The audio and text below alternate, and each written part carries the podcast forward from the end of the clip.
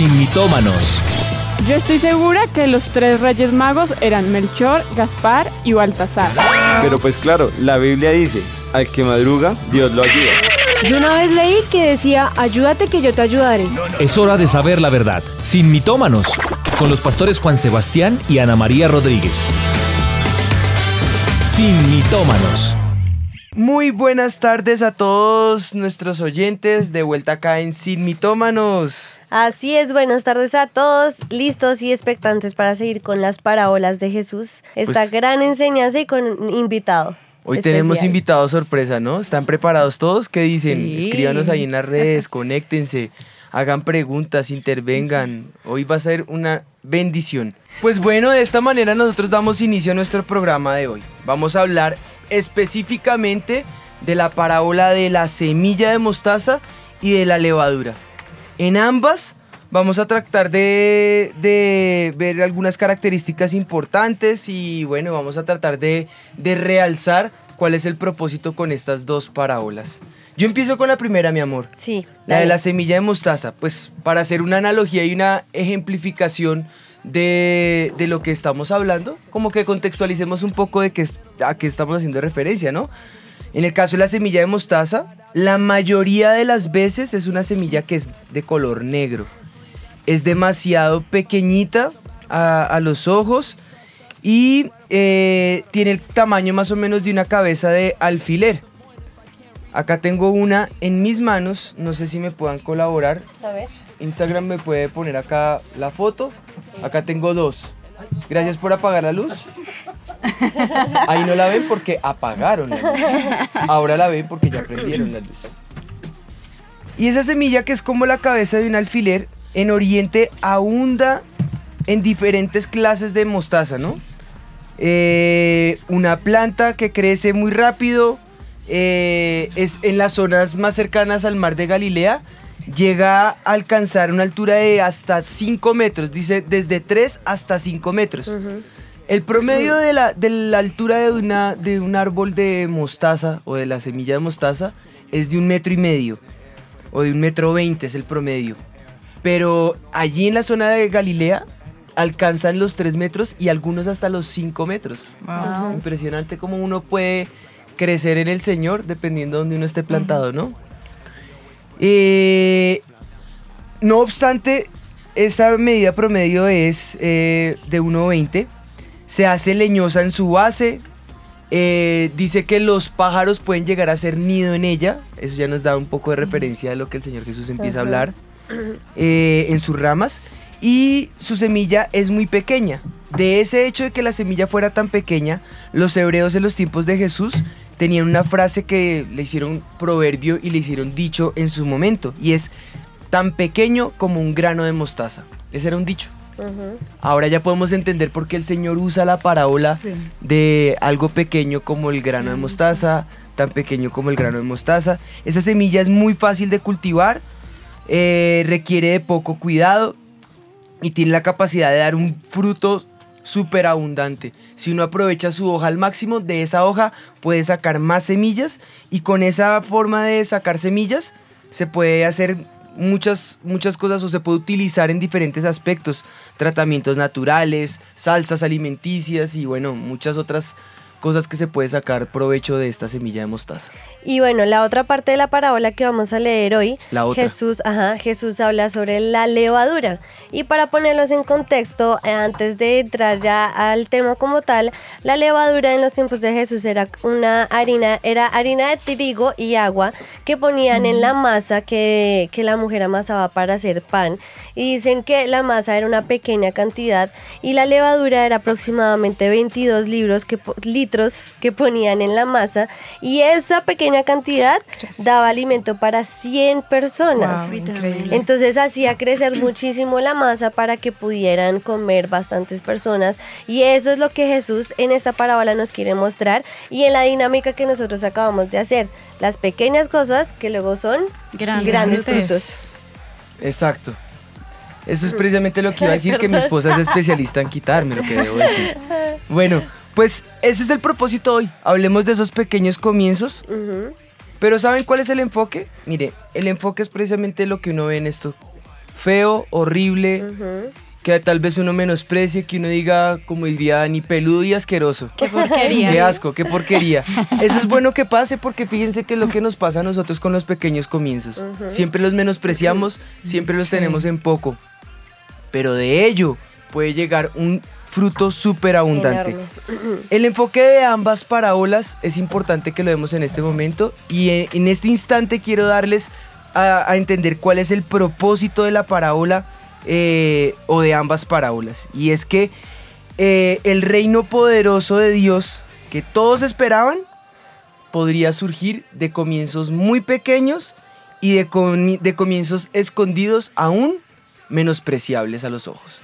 Ese es el enfoque de ambas parábolas. ¿De dónde viene todo ese reino de los cielos que el Señor decía que se ha acercado a nosotros, que está disponible para nosotros?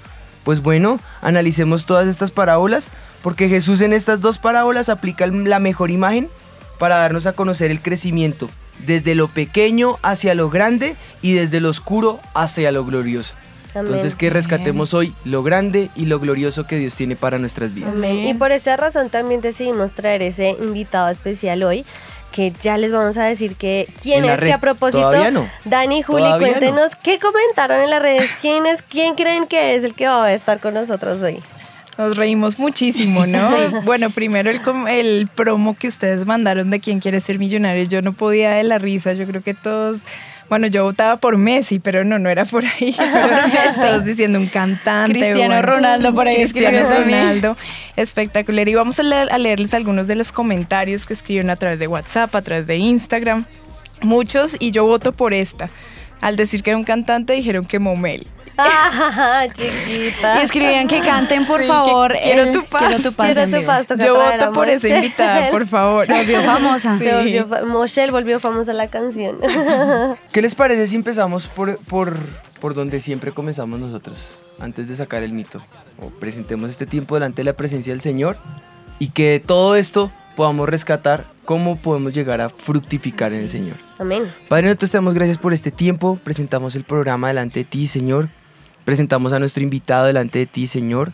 Y te pedimos, Espíritu de Dios, que tu presencia sea manifestándose en medio nuestro, hablando a nuestro corazón, hablando a nuestra vida, llevándonos, Señor, a la verdad en ti, Señor, pudiendo lograr sacar todo mito maraña en nuestra cabeza que Satanás quiera poner, pero rescatar esa verdad de cómo en ti nosotros podemos fructificar, podemos hacer que ese fruto permanezca, podemos llevar esa semilla al final glorioso y venturoso que tú tienes para nuestras vidas, Padre, en el nombre de Jesús. Háblanos en tu palabra y enséñanos, Señor, todo cuanto tú tienes para nosotros, en el nombre de Jesús. Amén y amén. Amén. Amén. Pues si están listos, eh, vamos entonces a estar muy pendientes. Eh, quiero que también hagan preguntas. Hoy es muy participativo con ustedes.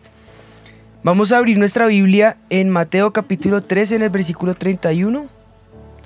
Y, y vamos entonces a pedirle al Señor que nos dé esa, esa visión que Él tiene respecto al reino de Dios. Dice, otra parábola le refirió diciendo, el reino de los cielos es semejante al grano de mostaza, que un hombre toma y siembra en su campo, el cual a la verdad es más pequeño de todas las semillas, pero cuando ha crecido es la mayor de las hortalizas, y se hace árbol de tal manera que vienen las aves del cielo y hacen nido en sus ramas. Otra parábola les dijo, el reino de los cielos es semejante a la levadura que tomó una mujer y escondió en tres medidas de harina hasta que todo fue leudado. Tremendo. Pues viendo estas dos eh, analogías, estas dos parábolas, estos dos ejemplos o figuras parabólicas que el Señor utiliza para darnos una ilustración y una enseñanza, podemos entonces analizar qué piensa la gente alrededor y decir entonces cuál es nuestro mito del día. El mito del día.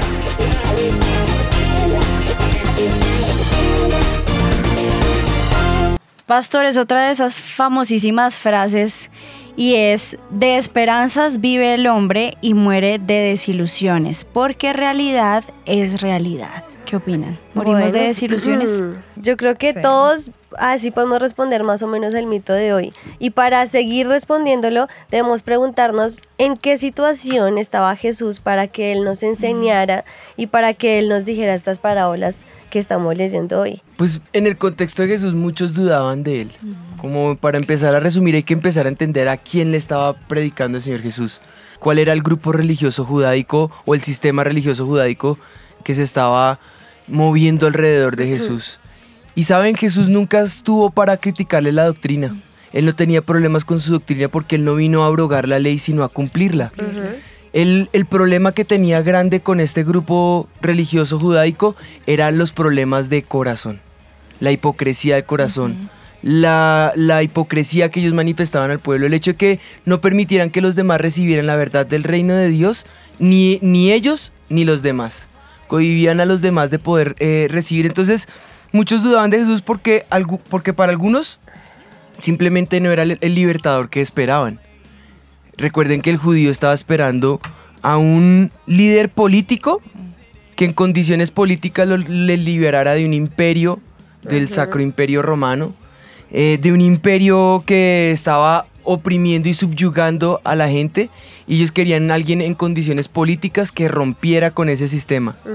Pero el hecho que era lo que quisieran no era, que, no era lo que se estaba profetizando, ni, ni tampoco querría decir que Jesús no fuera la respuesta, al contrario, Él era la respuesta. Lo que pasa es que, al igual que nosotros, siempre queremos que la bendición y la respuesta venga a nuestra manera. Y como nuestros pastores nos han enseñado, la respuesta del Señor es a la manera de Dios, no es a nuestra manera. Entonces, esa es parte del, del porqué o esa situación que no pudo causar que ellos entendieran cuál era ese final glorioso que tenían en Jesús. También pensar en él como, como hijo de Dios era una idea que era absurda, pues eh, era una persona que era humilde, era una persona que era sencilla, eh, su forma de ser a los ojos de los hombres y del sistema político y del sistema religioso y del sistema eh, gubernamental, pues era algo que era insignificante. ¿Cómo va a estar con publicanos? ¿Cómo va a estar con pecadores? ¿Cómo va a estar con samaritanos? ¿Cómo va a estar con gente que para ellos era gente eh, que estaba totalmente al margen, que estaba marginalizada según el contexto que ellos vivían? Entonces todo eso causaba impacto en no poder creer que Jesús fuera la respuesta para, para ellos. Nada diferente de lo que pasa hoy, ¿no? Todos queremos a un Jesús que venga y rompa con todos nuestros problemas y rompa con todas nuestras enfer- y rompa con todas las situaciones. Y si no lo hace, entonces nos frustramos y pensamos que no es la esperanza, pensamos que no es ese reino que está prometido. Esa es la misma situación que viven de pronto con Juan el Bautista los discípulos. Cuando se acercan a Jesús, vienen y le hacen una pregunta. ¿Eres tú el, el que había de venir o esperamos a otro? Esa pregunta nos lleva a entender cuál es el pensamiento que ellos tenían. Ellos dudaban mucho. ¿Y cuál es la respuesta del Señor? El Señor les dice, pues no lo sé. Ustedes vayan y díganle lo que ven. Los ciegos ven, los cojos andan, los sordos oyen y a los pobres les es anunciado el Evangelio. Vayan y cuenten lo que se está manifestando y que cada cual saque sus conclusiones, ¿no?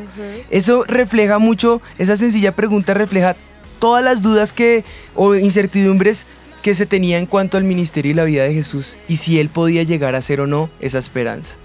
Y mira Entonces, que él, él relaciona no es fácil. en la parábola al reino de los cielos con el grano de mostaza que se siembra.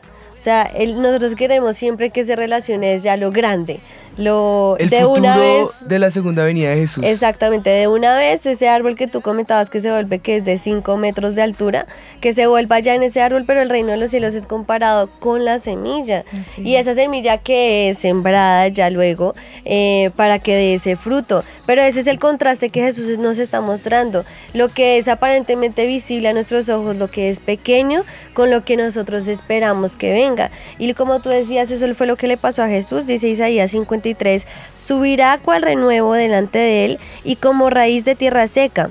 No hay parecer en él ni hermosura. Le veremos, mas sin atractivo para que le deseemos. Despreciado y desechado entre los hombres, varón de dolores, experimentado en quebranto y como que escondimos de él el rostro. Fue menospreciado y no lo estimamos. Porque Jesús vino en esa apariencia de, ese, de esa semilla de mostaza que era pequeña, insignificante, menospreciada, al que todo el mundo le dio la espalda, pero que al final vamos a ver ese gran fruto de ese, del ministerio de Jesús que aparentemente al comienzo fue eso, pequeño e insignificante. Dice Juan capítulo 1 en el versículo 43, al siguiente día Jesús quiso ir a Galilea. Encontró a Felipe y le dijo, sígueme. Felipe era de Bethsaida, la ciudad de Andrés y de Pedro. Felipe encontró a Natanael y le dijo, hemos encontrado a aquel de quien escribió Moisés en la ley y también los profetas, a Jesús, hijo de, Jo- eh, de José de Nazaret. Natanael, ¿qué le dice en respuesta a eso? ¿De Nazaret podrá salir algo, Algo bueno? bueno. ¿De Nazaret podrá surgir algo bueno? Eso, eh, a, esa a esa pregunta le responde Felipe, ven y ve. Es lo mismo que pasa con los discípulos. Se- ¿Eres tú o esperamos a otros? Pues vayan y ganen lo que ustedes ven. Eh, Yo creo que la respuesta siempre va a estar en, en poder identificar qué es el reino de Dios. Porque lo más difícil de, toda la, de, de todo el proceso de la paciencia no es el final venturoso. No. El problema es que en la paciencia hay un pequeño detallito que no tenemos en cuenta y es el mientras tanto. Ese mientras tanto es a la manera del Señor. Y yo creo que es allí donde nosotros nos queremos enfocar, en saber esperar, en saber ser pacientes, en saber detenernos que para llegar a los 5 metros, hey, hay que regar la matica, Mm, es fácil, la carga con el Señor Jesús es suave y ligera, sin embargo es una carga, sin embargo hay que regar, sin, sin embargo hay un trabajo que sembrar, hay un camino que, que sembrar, hay lágrimas a veces que derramar, hay un proceso en todo ese camino. Entonces, pues volviendo acá a este punto es ven y ve. Otra pregunta que surge también para dar respuesta a lo que nos preguntabas, Dani, es, ¿será posible que este grupo de seguidores que Jesús tenía fueran esa primicia del reino que se estaba propiciando para Jesús?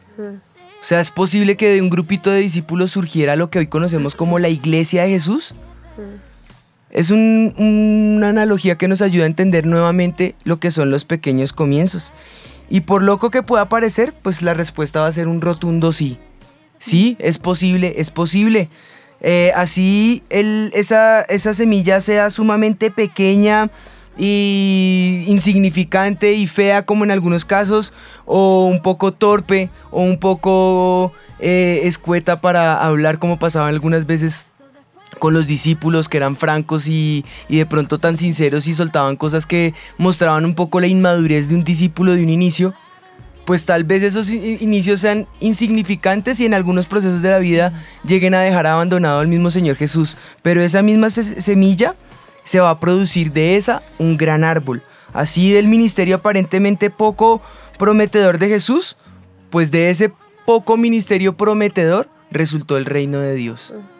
Mire que, pastores, me gustan los comentarios que están haciendo a través del chat porque muchos dicen, pues personalmente escribe una oyente, a mí entre más pasa el tiempo como que más difícil se me hace la espera o el momento de recibir ese fruto. Y dice Sonia Cubillos, yo siempre soñaba con ser mamá y ser profesional en psicología y lo empecé hace seis años.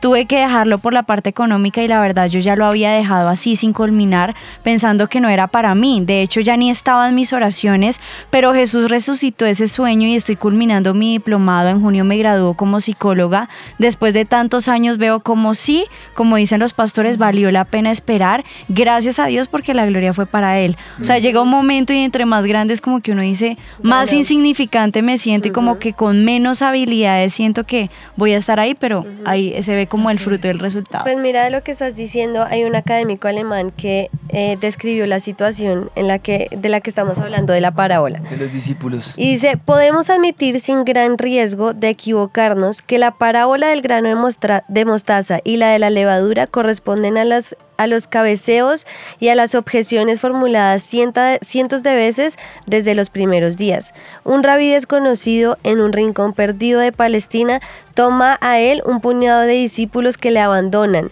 en el momento decisivo.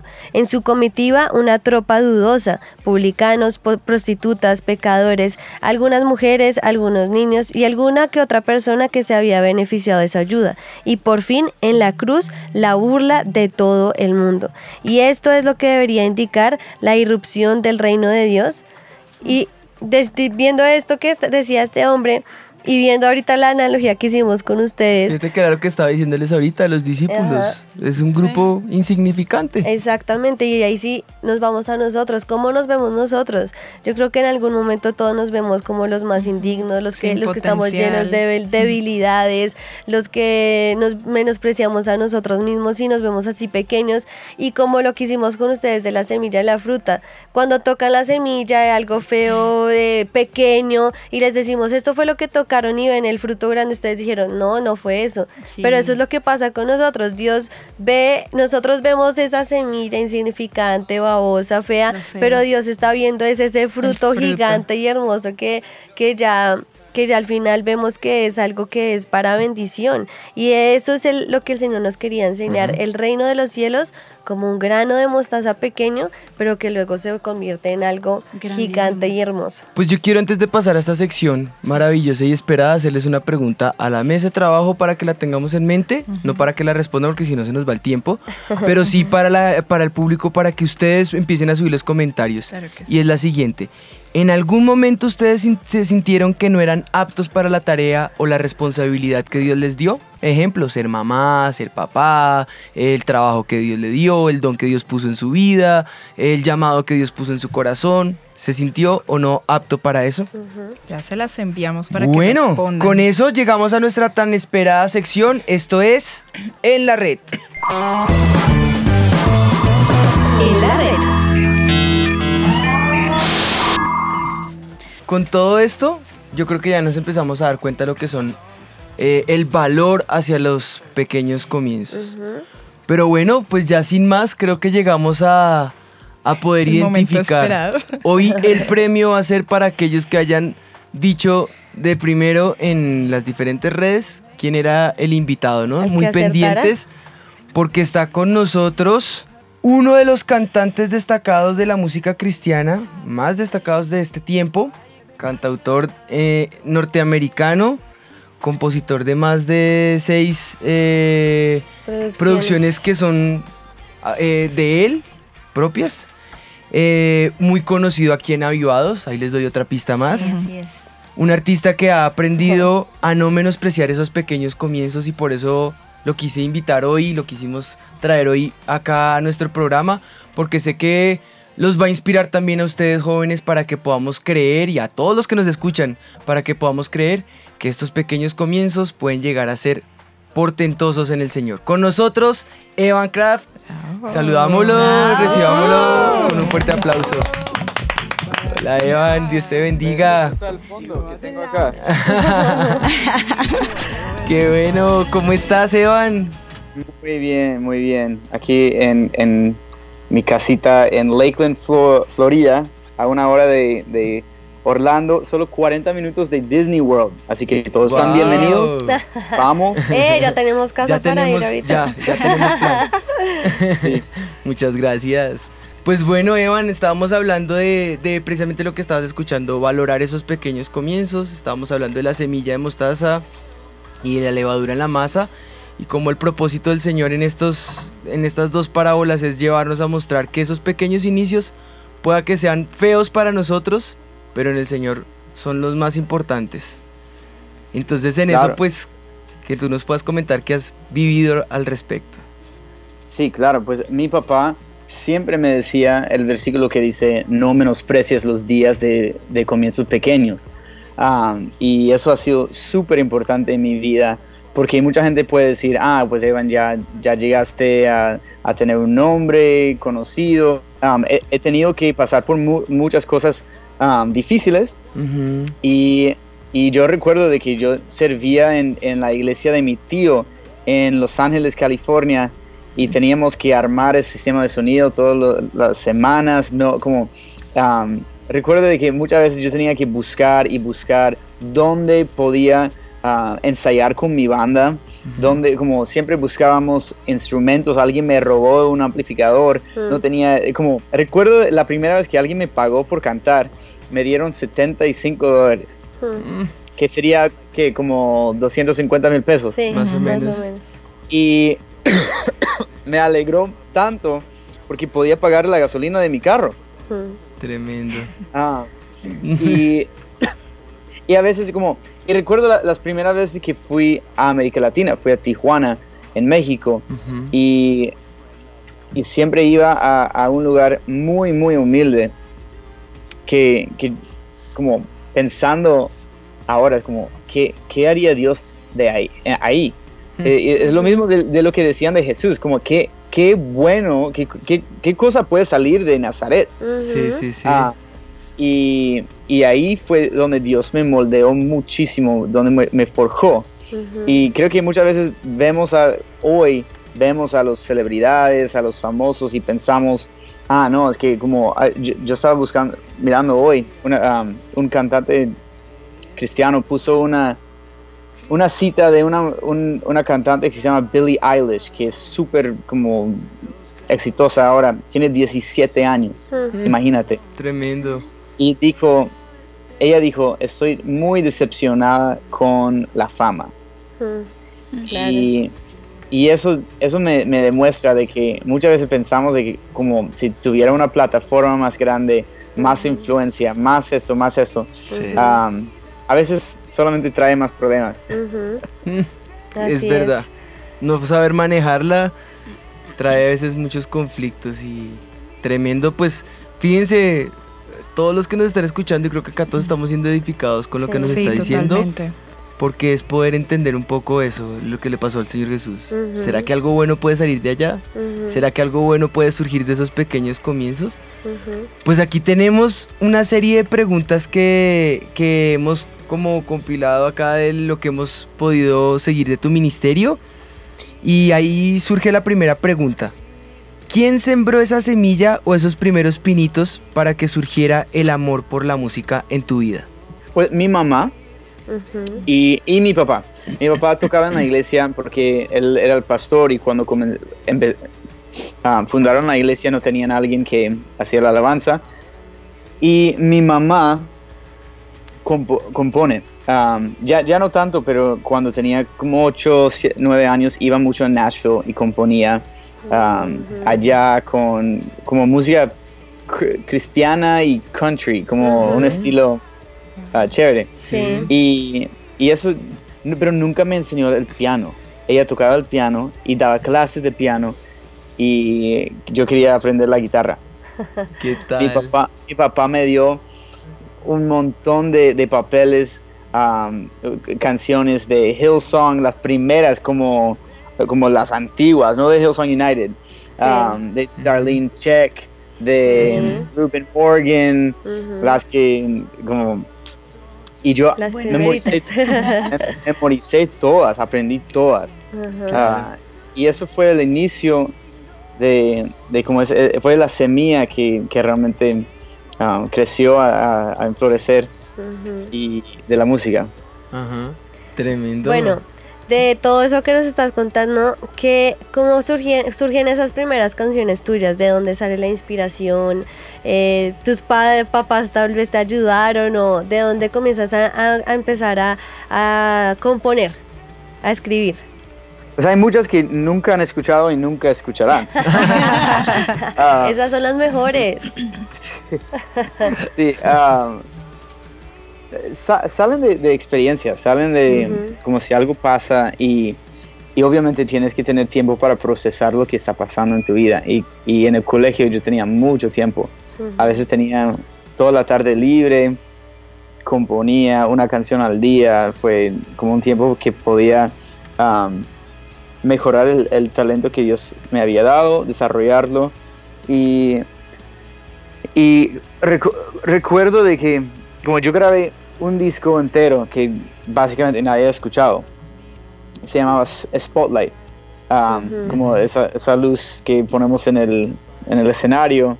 Ah, y, y decía que el, spotlight está demasiado caliente para mí, como que, que me quema. Ah, y fue una, como un juego de palabras y, y una canción chévere, pero ah, realmente el, el disco de Gigantes, que Giants, que lancé en inglés, Fue un tiempo muy, muy frustrante porque yo había firmado con una disquera y no hicieron nada con mi música. Y en ese momento yo sentí que Dios me estaba jalando hacia América Latina y justo después de pagar todo el dinero, gastar todo y grabar el disco en inglés, les cuento que quiero hacer un disco en español. Yo soy segundo. Y me dicen, estás loco, ni hablas español. Jamás, como nadie, te va, nadie va a escuchar ese disco. Eres un, un- básicamente que como me dijeron, dijeron que soy un, era un tonto. Ah, pero eso, eso sí estoy seguro que fue la voz del Señor. No, no, no- no llamándome un, un tonto, sino Sino forzándote a, a esos grandes, com- pequeños comienzos y para ver ese fruto. Sí, sí, había alguien en mi iglesia que me decía que, que fue un grave error. Ah, y, y escuchaba voces diciéndome esto y a la vez gente me daba palabras de, de- de conocimiento, como en, en México profetizaban, Dios te va a llevar a las naciones, que te va a usar acá, que está dando llaves, que como metáforas, visiones, como ah, imágenes que yo no podía imaginar. Y recuerdo de cuando tenía 12 años, un profeta llamó a la casa y yo contesté el teléfono y le pregunté si quería hablar con mi papá. Y me dijo, no, Evan, he estado orando por ti toda la noche. Y eso me asombró muchísimo porque como yo tenía 12, 13 años. Claro. Y me dijo, Dios te está llamando a la música. Está poniendo una trompeta de oro sobre tu corazón. Y yo dije, pues yo ni tengo una trompeta. Ah, pero eso sí me marcó mucho. Me dio la confianza de, de, de creer en que Dios quería hacer algo. Ah, y sí, fue chévere, porque eso, eso me lanzó a, a componer, a, Te retó. a sí, me- a, a- a exponerme, porque eso es mu- muy íntimo, ese proceso de que pues es- tiene como una ventanilla a mi alma. Además, tremendo que alguien americano quiera de- En enfocarse a los latinos, ¿no? Es como lo extraño para nuestra cultura que al contrario todos quisieran es cantar en inglés. Y escuchar música en inglés. Exactamente, entonces claro, ahí es, es, me imagino que en tu contexto, la familia o el entorno debió ser el menosprecio a, a ese comienzo, enfocarse a los latinos y cantar en español siendo americano, debió ser un contraste muy fuerte. Sí, y, y mi, mi imagen de América Latina era muy equivocada y yo era muy ignorante. Por ejemplo, yo fui a Bogotá la, La semana pasada. Escúchale Ah, no. Sí, acá todos La piensan que estamos vez. en la selva todavía. yo, yo, yo no sabía que Bogotá era frío y llegué con chanclas, shorts. Fue el y calentano. como- sí, yo había visto películas de Cartagena, no sé qué. Y, el pastor me puso en una casa de una, una señora y que no tenían wifi Ay, Ah. no. y, y que no tenían agua caliente porque eran de los llanos y, no- y ellos no querían agua caliente. No. Así que yo pensaba que toda Colombia no tenía agua caliente, No, qué raro. que no había wifi. Así que como yo aprendí, unos amigos me, me abrazaron y sí me rescataron ah, de- del agua frío. No, qué horror. Ay, Dios. Pues eso, eso son cosas que la gente nunca, nunca analiza, ¿no? Pues e- ese mismo contexto, lo que te pasó a ti, es lo que muchos dicen, bueno, ¿y de Colombia qué puede salir bueno? Ajá. Nos ven acá todavía como, como decía mi esposita, con taparrabos, como colgados en las ramas de los árboles y cuando llegan acá, oh, sorpresa que, que no tenemos... eh, Sí, y yo, y yo cuento a todo el mundo que, que Colombia es una jungla, es una selva para que no vayan, para que lo- las casas no suban del valor, así que podemos ir. Claro, y- claro, claro, qué mala fama. Solo, sí.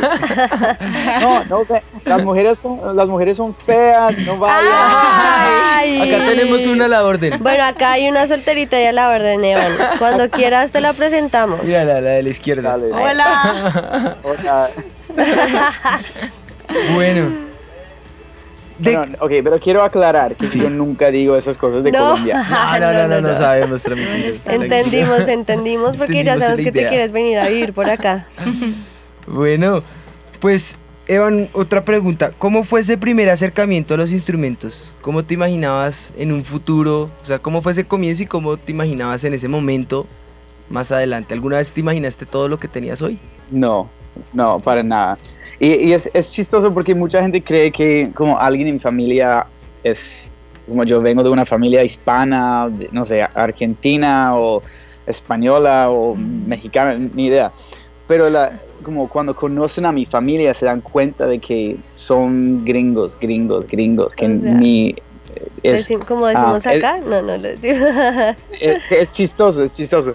Am, pero recuerdo de cuando me gradué de la- del colegio, yo quería ser un cantante como John Mayer, como Ed Sheeran, Ajá. y, Ujú. y nunca, jamás me cruzó la mente ir a América Latina.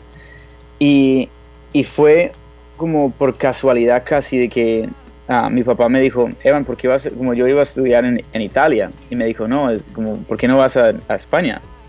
Porque ya hablas un poquito de español y, y puede- como hay tantos mexicanos en, en Los Ángeles que, que sería bueno. Ah, y básicamente fue esa conversación que realmente me, me dirigió hacia el español. Vuelvo de España y yo jamás creía que mi música iba a sonar en, en América Latina. Yo quería ser misionero en Tijuana. Y allá, donde cuando todas las puertas se cerraban en inglés, que me, me frustraba demasiado. Yo dije, como Dios, ¿por qué, por qué estás cerrando todo? Es, es como, no, no, no, no, hay- no tiene sentido, no hay salida. Y, y justo voy a hablar de eso Ujú. en una prédica ese, ese lunes en Chinauta. ah, que, de que yo, pensa, yo pensaba que mi familia me iba a proveer la plataforma para mi música Ujú. y Dios me quería mostrar y eso es, es el punto, uno de los puntos en- de, mi, de mi sermón, mi prédica, que Dios quería pelear por mí y Ujú. mostrarme de que nadie más po- podía pelear por mí. Y fue, fue un tiempo muy hermoso aprendiendo todo esto. Y hay muchos más detalles que, que voy a compartir el lunes. Tremendo. O sea, mejor vayan el lunes. Vayan el lunes, están invitados. Chinauta va a estar allá, Evan. Tierra Alta. Ahí se hace calor, Ahí Allá sí hace calor. por si acaso. Es hermoso, pero es hermoso, han ido. Sí, sí, sí, Sí, sí, preciosísimo. Bueno, ¿cuál fue el momento de pronto eh, que viviste tu, tu más grande crisis en, en el ministerio? ¿Cuál fue ese momento en que tal vez pensaste votar todo? Me ha pasado dos veces. Uno, estaba en un país al sur de Colombia, en, mucho más al sur, y nos fue súper mal toda la banda, que nos- no nos recogieron del aeropuerto, no nos, no nos dieron de comer, y estaba viajando con gringos, fue como, fue muy difícil, eh, como los eventos no- nos fue súper mal por la organización y y básicamente iba a tener como un- una rebeldía de mi grupo que me querían matar. Nos estás lleva- llevando a un desastre y como líder me sentía un fracaso. Um, y fue allá que llamé a Marcos Witt. ¿Ustedes han conocido de... ¿Conocen a Marcos? Sí. Sí, es, sí, un, sí, es claro. un nuevo cantante. Reciente, es, es muy, Sí, sí, muy, sí. muy-. Está empezando. y le dije, y le dije, dime, ahora mismo, ¿por qué no voy al aeropuerto y dejo todo eso atrás? Porque yo estaba bien desesperado. Y, y él me pregunta, Evan, ¿tú eres un salmista, eres un soldado o eres un diva? Ujú. Un divo, como eres como un, Sí. como vas a seguir exigiendo cosas que no, si no está el sistema de sonido, si no está esto, etcétera, etcétera, am, o, o eres un soldado. Y si Dios te ha llamado a América Latina, si Dios realmente te- como ha marcado tu corazón para hacer esto, que uno te dará la gracia para entender esas fallas. Um, no, no- no estoy diciendo que, que justificó las fallas, Sí. estoy diciendo de que Él me dijo esto y después me dice, hoy, si nada funciona, ni la batería, ni los, las guitarras, nada, quiero que cantes porque Dios ha llamado tu voz y tu guitarra a América Latina, no a tu banda. Y eso, eso fue muy, como, al final todo sonó bien y eso fue increíble, pero oró por mí yo, yo fui lleno del Espíritu Santo como cinco horas. Llegué a la prueba de sonido llorando y riéndome sin, wow. sin poder controlarme. Y me dijo una cosa más que, que me, marcó mucho. Me dijo, Evan, es- estás ahí en, en ese país, en tal ciudad, y quiero que bajes del escenario y que abraces a, a un chico y que ores por él o ella. Porque tú estás frustrado y porque como la logística no está funcionando bien. Pero Dios tiene un plan mayor que la logística y de la ejecución del, del concierto. Ah, y bajé, abracé a un chico, tenía mocos en como mi hombro y todo fue, Bien especial. fue- sí, pero, pero sí, yo creo que, que muchas veces eh, hay una parte muy importante en la música en, en, en que queremos dar con excelencia, queremos... um, hay una parte que sí es un performance, que, que no podemos negar esto, de Claro. que um, es chévere con luces, con, como, yo, como si yo llego a la iglesia y no canto bien, la gente va a decir como, pues, ¿por qué no voy a escuchar a su voz? Ah, Pero si, pero si, si la diferencia entre una, un, un artista, um, digamos, digamos, mainstream y un artista que canta al Señor, es que el Espíritu Santo está moviendo ahí. ah, las, yo creo que las letras son inspiradas, ah, de que, de que hay, hay, una, hay un poder transformativo, transforma- transformador, Transformador. ah, en, en las palabras y en el ambiente. Am, y, y porque la gente va a un concierto de Coldplay y se siente un espíritu, y es chévere, pero no es el Espíritu Santo. Ujú. Claro. Ah, y y es- son esas canciones que estamos, am, estamos clamando al Señor y estamos en- como... am, ¿cuál es Te la palabra? conectan. Sí, sí, y, y- y eso, fue, eso fue un momento muy, muy am, importante en mi vida. Ujú. Y, y otro fue el año pasado que yo me quemé, me quemé. Estaba viajando demasiado y no fue por un evento, fue porque yo fui meses y meses y meses sin parar, que ni tenía apartamento por ni casa por cuatro meses. Mm. Ah, vivía de como de la generosidad de iglesias y hoteles Ah, y al final me, me quemé y, y decidí antes de, de- de hacer algo tonto ah, de, de cometer un error grave vine a, a esa universidad donde estoy ahorita y estoy estudiando teología sí estoy como estoy en la casa de un teólogo un profesor de teología y, um, y eso ha sido muy chévere. Estoy Tremendo. tomando cursos de homilética, de filosofía, del pensamiento cristiano. Evan, de verdad queríamos agradecerte y agradecer este tiempo que pudimos compartir contigo y bueno, pues esperarte acá, que sepas que esta es tu casa. Muchas gracias, es un, un privilegio y saludos a toda la gente de Argentina, Colombia, México, ah, España, todos que están sintonizando y yo pues hablamos y, y vemos cuál fecha sirve para, para estar en avivados. Eso, eso, acá, Eso. acá te esperamos entonces. Un abrazo enorme, saludos ahí entonces a, a toda tu casa, a tu familia, a tu banda y esperamos vernos. Que el Señor te, te sane, nos estás contando que estás un poquito como, como con quebrantos ahí de salud, pero vamos a hablar por tu sanidad y que te fortalezca Amén. para este tiempo. Amén. Lo recibo. Gracias. Amén. Bueno, Gracias Evan, por gracias a conectarte ti. con nosotros. Dale, buenas noches a todos. Igual, Saludos. buenas noches. Chao. Bueno, Pues bueno, ese fue Evan.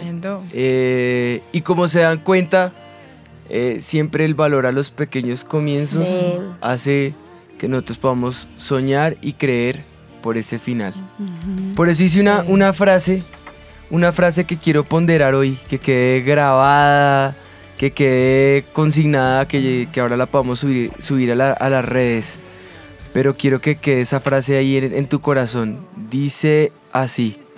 Lo tenaz de la paciencia no es el fin venturoso, es el mientras tanto. Quiero que lo grabes en tu corazón porque ese, ese fin y esa esperanza que el Señor nos da es claro. Y el ahora es el que estamos viviendo. Pero ese mientras tanto, mientras alcanzamos ese fin, muchas veces nos lleva a la desesperanza, al Sí. fracaso y a la frustración. Aprendamos a vivir ese mientras tanto. amén. Amén. Sí. Yo creo que, bueno, ahí me pareció bonito que estaban diciendo precisamente que estaban eh, volviendo a esos primeros comienzos también de la iglesia y como todos podemos volver a lo que hemos vivido y no menospreciar lo que el Señor nos ha dado, em, sino a ver como eso, lo que el Señor nos ha entregado y ver, volver un poquito atrás y ver todo lo que el Señor realmente nos ha enseñado poco a poco, ¿no? De, de lo poco a lo que ahora vemos. Y sabes que uno también se puede conectar en la vida a todas las frustraciones y mirar todos los dolores, los golpes, las frustraciones, los fracasos. O yo también puedo ver cómo el Señor de todas ellas me ha librado, me ha sanado, me ha levantado. me- Entonces, yo creo que es parte Es de la verdad. mentalidad que nosotros pongamos a la vida. Si yo me centro en los fracasos, voy a quedarme como la canción Nadie me quiere, todos me odian, voy a comer gusanos.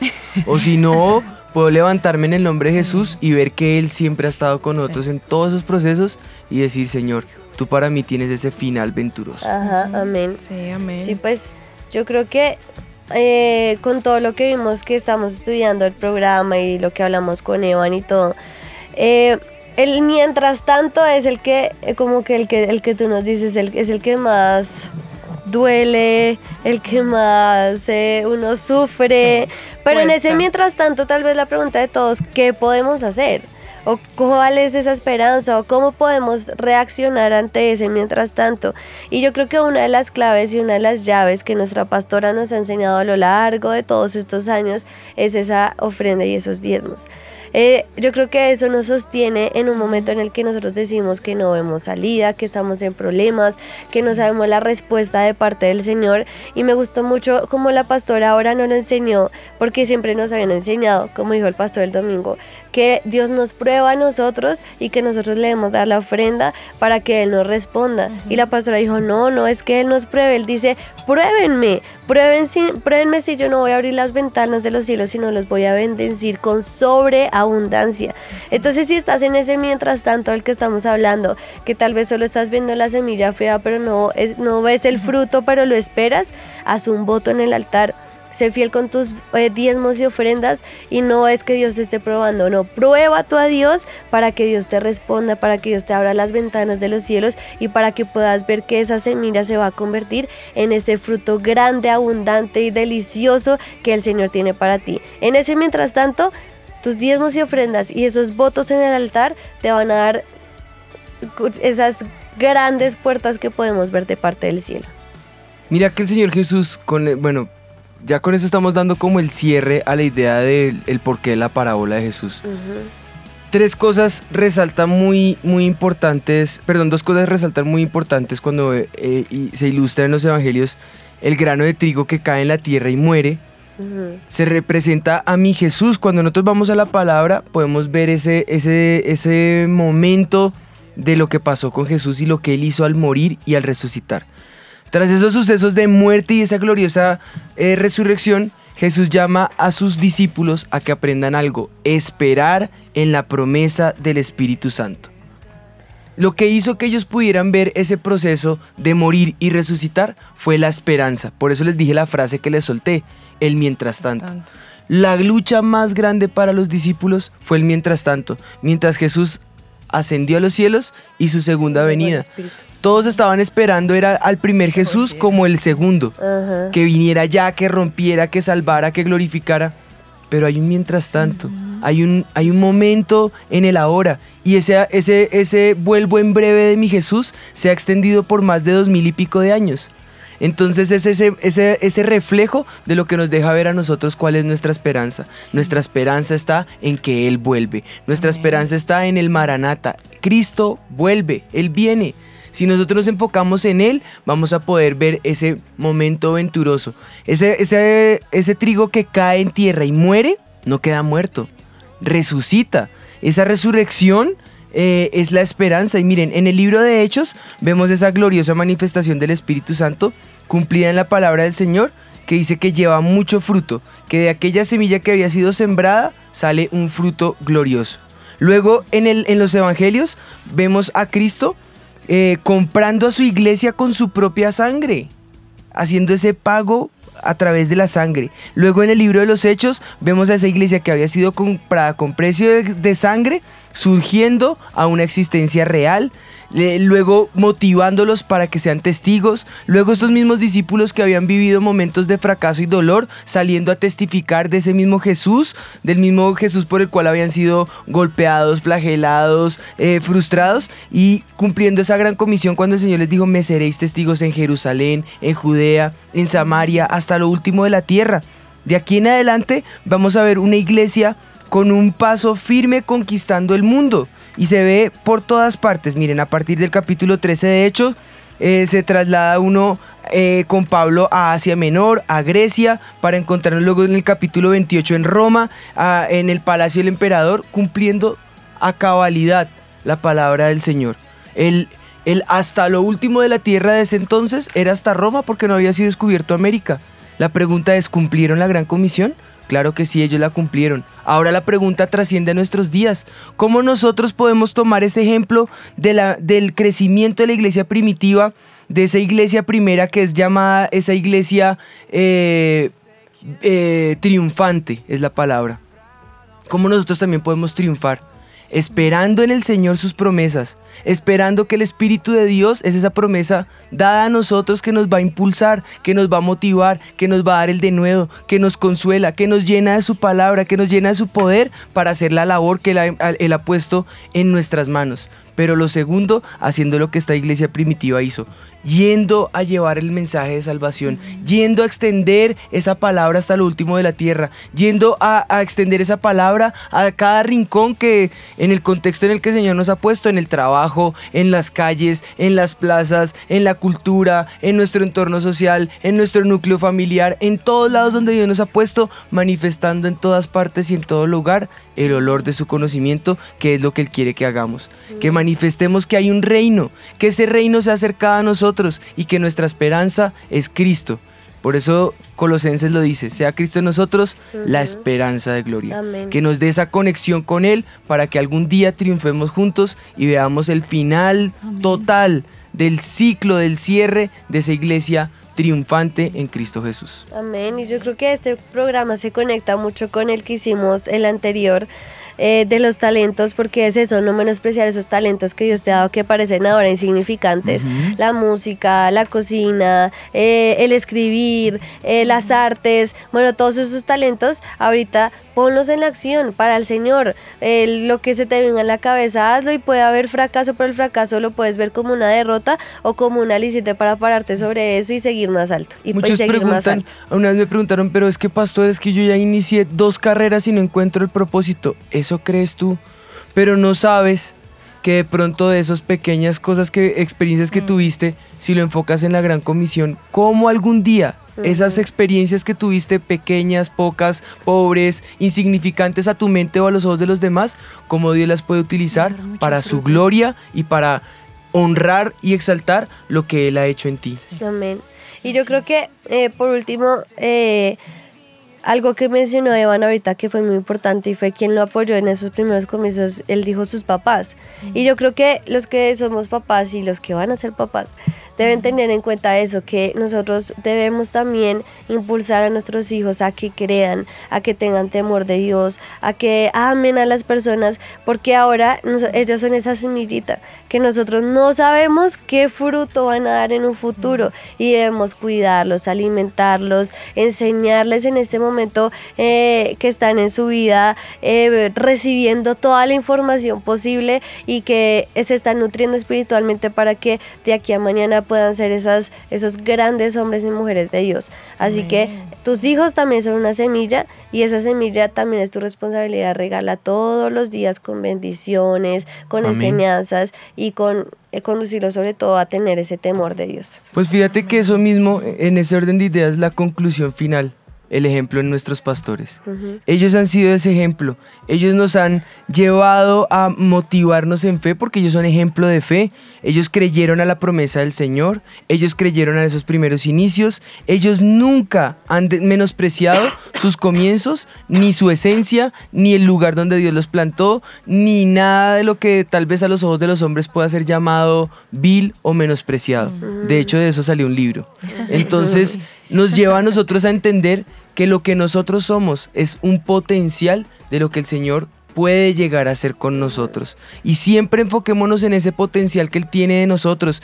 Siempre enfoquémonos en esas promesas que Él nos ha dado, porque esas son las que nos sostienen. Esos pequeños comienzos nos han enseñado lo más importante que Dios lo dijo, y esa es nuestro nuestro eslogan y nuestra fortaleza aquí en el avivamiento, Zacarías 4:6. No con ejército ni con fuerza, sino con mi Santo Espíritu, ha dicho Jehová de los ejércitos. Amén. Si tú puedes entender que en el Espíritu de Dios está nuestra esencia, en Él triunfarás para la gloria del Señor. Amén. El Espíritu de Dios habita donde está el quebrantado y el humilde de espíritu. Eh, si queremos que el Espíritu de Dios esté con nosotros, tenemos que ser humildes, es lo que nos ha dicho el pastor. Entonces, si queremos florecer y si queremos brillar, no brillamos nosotros, brilla el Señor, brilla la gloria del Señor. La única forma es reconocer que no somos nosotros, que es la gloria de Dios. La única forma es entender que si estamos quebrantados de corazón, contritos de corazón y humillados, ese corazón Dios no lo desprecia, ese corazón está pegado a Dios, ese corazón no contrista el Espíritu de Dios. Así que es como el saber que si Él está con nosotros, es porque hay humildad. Y si está la humildad, Él va a estar con nosotros. Entonces, que nunca, nunca, nunca, nunca, ni a nosotros, ni a nosotros como hijos, ni a los ministros, ni a los servidores del avivamiento, ni a ti que nos ves por radio, nos escuchas por radio, jamás se nos olvide que la humildad es nuestra fortaleza, es lo que hace que el Espíritu de Dios diga, yo quiero seguir estando acá. Qué delicia trabajar con ellos o estar con ellos porque son humildes. Es que hablando de la semilla de mostaza que se vuelve ese gran árbol, no puedo olvidar de dónde vino. Vino de esa semilla, ahora puede ser un gran árbol, pero vino de esa semilla. ¿Y quién lo hizo? Dios. Igual es ahora con el ministerio, es, es ver que de verdad Él escogió lo vil y menospreciado y ahora no podemos decir por nosotros está todo esto porque sin nosotros ya estaba el Espíritu Santo, así que eh, es saber que sin Él nada de esto estaría. Pues ahora solo nos resta decirle al Señor, gracias, glorificamos tu nombre porque todo lo que nos has dado, tanto a ustedes mm, eh, los que nos están escuchando o viendo, tanto a los que estamos acá como al avivamiento, como a nuestras vidas, todos a una podemos decir, gloria a Dios porque Él ha sido fiel, porque Él ha estado con nosotros, porque Él nos ha traído hasta acá y porque lo que viene es mejor en el nombre de Jesús. Amén. Si quieren, oremos. Padre, yo presento este tiempo delante de ti y te doy gracias, Señor, por cada uno de los que nos escuchan, Señor. Gracias por cada uno de los que están conectados, Señor. Gracias porque hoy nos has traído a, a- a colación estas, estas parábolas, Señor, para mostrarnos que en ti podemos llegar a tener ese fin venturoso, Señor. Ayúdanos, Señor, en este mientras tanto, Señor. Ayúdanos a esperar contra esperanza, Señor. A generar esa esperanza contra esperanza, Señor. A creer a tus palabras, a creer a tus promesas, Señor, para podernos levantar y poder ver ese fruto, ese final, ese, ese propósito eterno que tú tienes para nosotros. En ti, en Cristo Jesús, lo clamamos, Señor. Te damos gracias en el nombre de Jesús. Amén y amén. Amén. Podemos decir entonces que este mito ha quedado Mito desvirtuado.